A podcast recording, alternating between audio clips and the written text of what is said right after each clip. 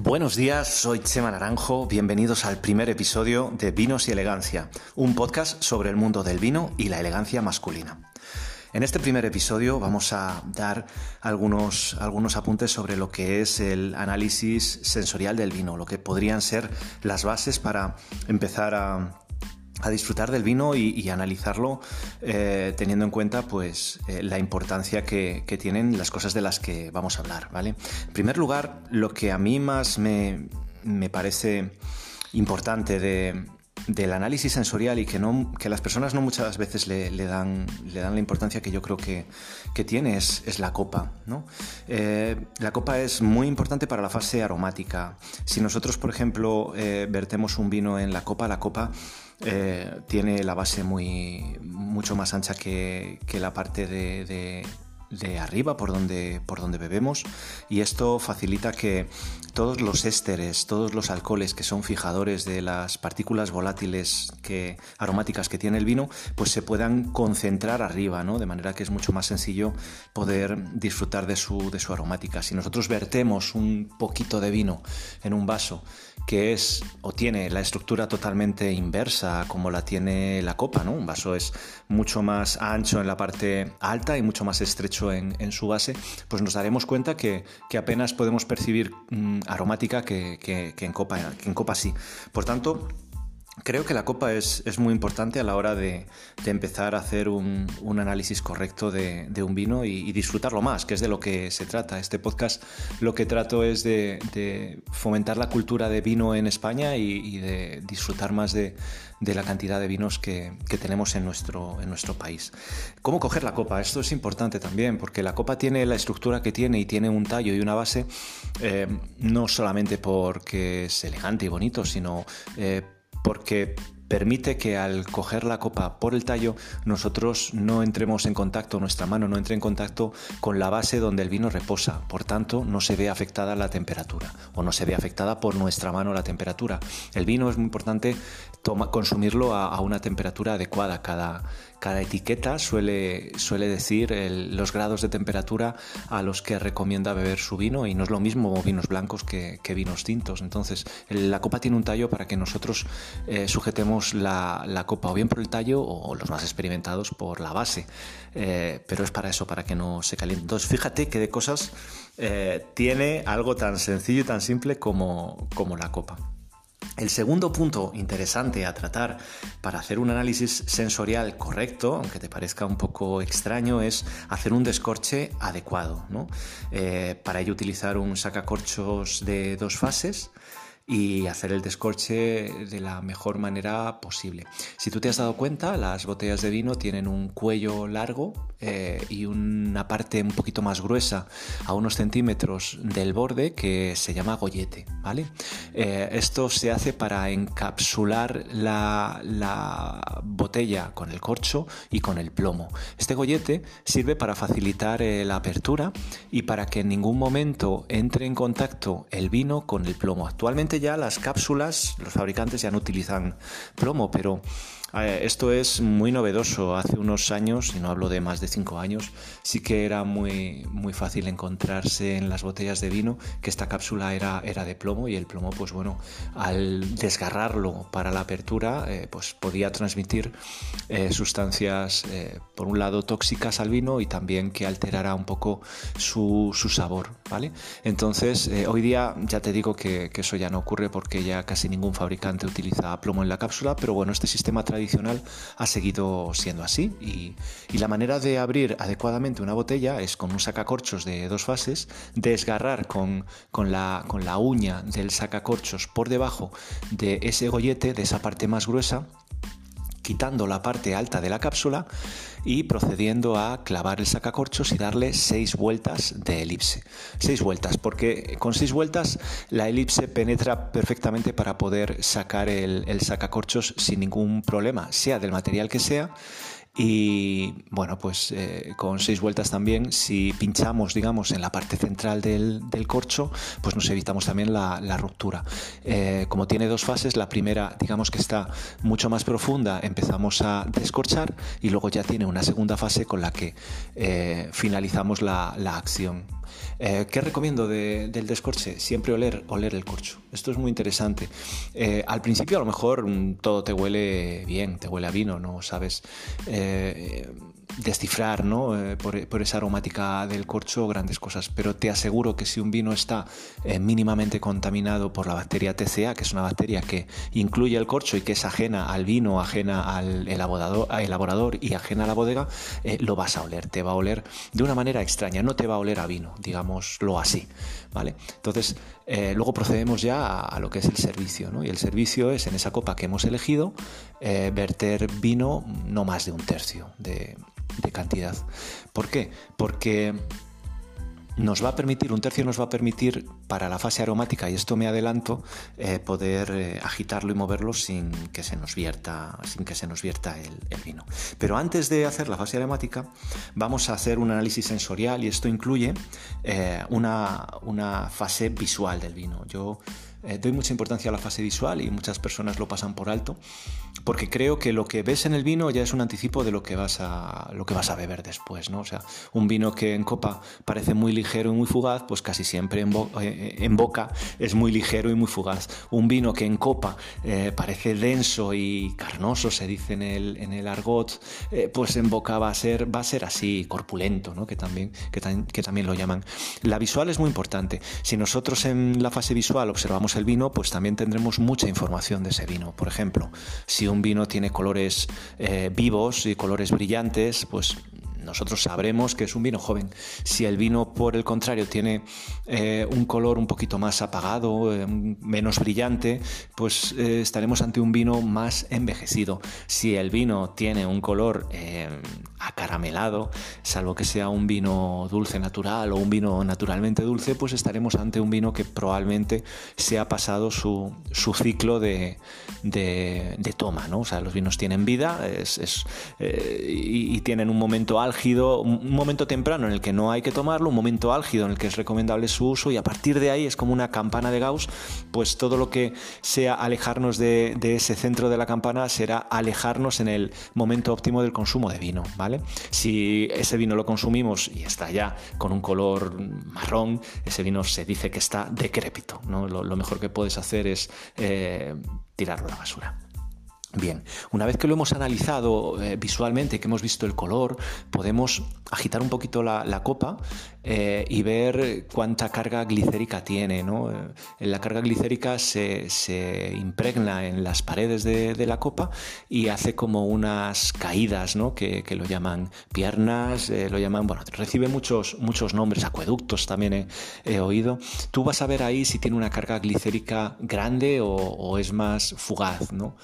Carga glicérica es un proceso enológico que se da en, la fermentación y esto depende de la carga alcohólica que pueda tener el, vino. Dependiendo de la elaboración que tenga, pues tendrá, unos vinos tendrán más carga alcohólica o menos carga, carga alcohólica. Pero bueno, esto nos da un indicativo, como digo, la, fase visual es muy interesante ver, eh, o digamos que, a través de la vista nosotros ya tenemos información de lo que, de lo que nos vamos a, tomar. Y luego ya pues podríamos entrar en algún aspecto un poquito más técnico, que sería...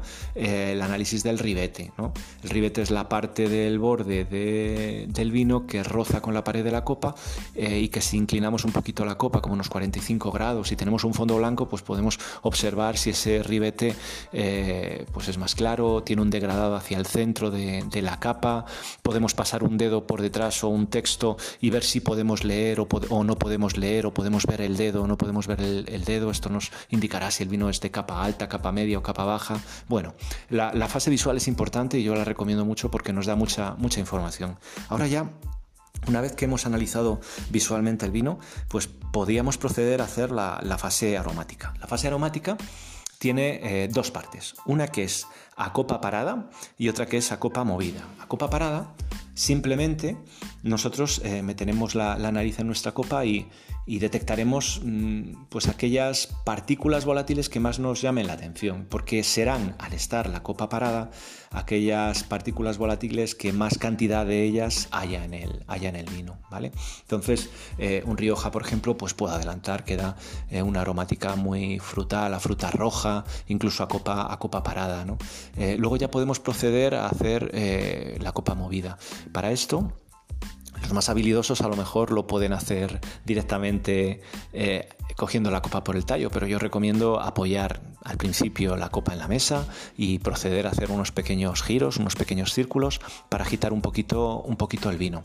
Eh, es importante al principio, cuando empezamos a descubrir la fase aromática, eh, no hacemos más que agitar y mover la, copa buscando aromática, buscando aromática, buscando aromática. Y esto es algo que hemos hecho todos, pero que, luego con, con el tiempo, con los años, te das cuenta pues que los vinos eh, tienen eh, una serie de partículas volátiles que cuando las agitamos eh, entran en contacto con el oxígeno y las podemos detectar. Pero si estamos todo el rato moviendo la copa, estas partículas se van agotando, con lo cual digamos que tendremos menos probabilidades de hacer correctamente esa, fase aromática o llegar a partículas volátiles más, más escondidas o, de menor, o de menor carga ¿no? en, en el vino. Es increíble lo de la aromática. Para mí es un mundo que, que me llama mucho la atención. Al principio eh, el vino me llamaba la atención la fase gustativa, de la que ahora hablaremos, pero con los años eh, lo que más me llama la atención es profundizar en la fase aromática y descubrir eh, nuevos matices que, provienen sobre todo de la viticultura y de la, y de la enología.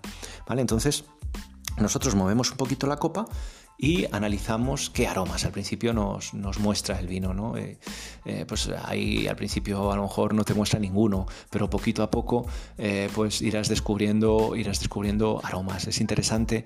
A mí me han ayudado mucho siempre las, las, las catas perdón, grupales con, con más personas, que estuviéramos más o menos al mismo nivel o no, porque si hay alguien que sabe más, pues tú también aprendes más, ¿no? Pero, pero ese flujo de información que, que nos damos entre varias personas enriquece mucho eh, el, conocimiento del vino, porque en el vino hay cerca de 300 partículas volátiles, creo que ya lo he comentado, pero nuestro olfato es capaz de, reconocer entre 7 y 14 los más entrenados. Por tanto, hay muchísimas partículas que probablemente eh, cuando se da un grupo de varias personas, unos reconozcan y, otros no reconozcan. Y luego también entra mucho en juego lo que es la memoria visual de las personas, perdón, la memoria olfativa de, las personas, porque no es la misma memoria olfativa la que tendré yo que la que tiene, por ejemplo, una persona de Sudamérica. ¿no? Una persona de Sudamérica pues estará muchísimo más entrenado en las partículas volátiles de,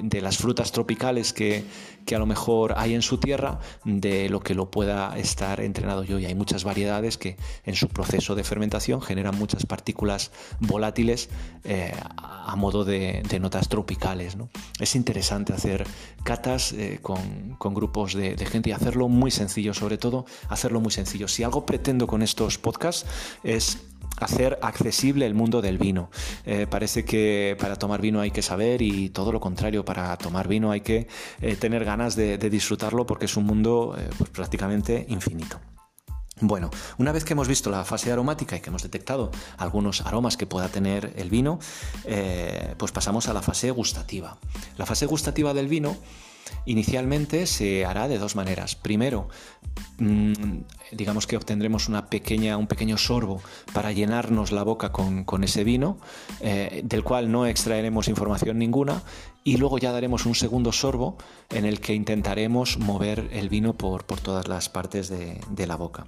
La lengua tiene eh, una manera de, reconocer los, sabores donde bueno, pues las, papilas gustativas mm, están más concentradas en unas zonas u otras de, la lengua. Por tanto, es interesante saberlo para hacer o, hacer o recorrer el vino por, por, esas partes. En la parte de la punta normalmente tenemos las, papilas o la mayor carga de papilas gustativas que detectan eh, los, sabores salados y, dulces. Eh, por tanto, lo primero que nos dirá el vino es si es un vino sápido, salino o mineral, ¿no? que, puede darse mm, dependiendo de, la zona geográfica donde haya eh, sido elaborado, de la tierra, de bueno, mil, factores del tipo de crianza ¿no?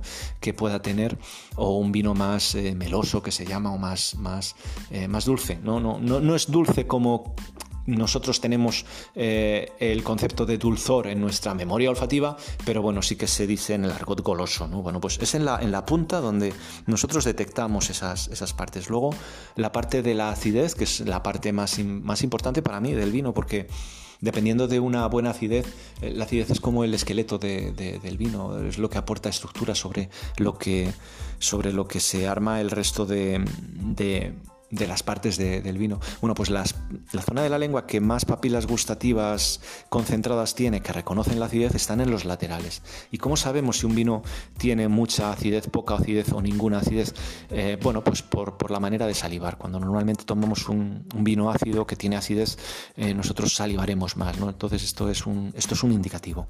Luego tenemos en el centro una concentración de partículas, de papilas gustativas que reconocen las, las las partículas del umami, de este nuevo sabor que es como una especie de amargo sin ser exactamente amargo. Bueno, parece ser que hay algunos vinos que sí que, sí que en su nota de cata reconocen el umami como, como un sabor en, nota de cata, insisto, y bueno, eso se reconocería ahí. Hay que entrenarse mucho, yo no lo estoy.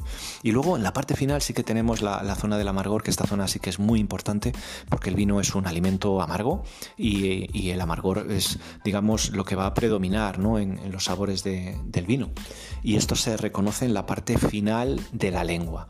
Eh, por tanto, el amargor casi siempre se, detecta junto con el momento de, tragarlo. Y también ahí podremos reconocer el retrogusto. El retrogusto es, eh, pues digamos, esa aromática que sube de dentro hacia afuera eh, que nos aporta también mucha información. Muchos vinos suelen tener un retrogusto frutal, ¿no? Entonces esa fruta que hemos olido y que a veces detectamos también en boca, casi siempre luego nos, nos recuerda en ese, en ese retrogusto, ¿vale? Entonces, bueno, eh, sabiendo esto, nosotros eh, tomaremos un primer sorbo de vino para llenarnos la boca y luego tomaremos un segundo sorbo de vino, lo moveremos por la boca.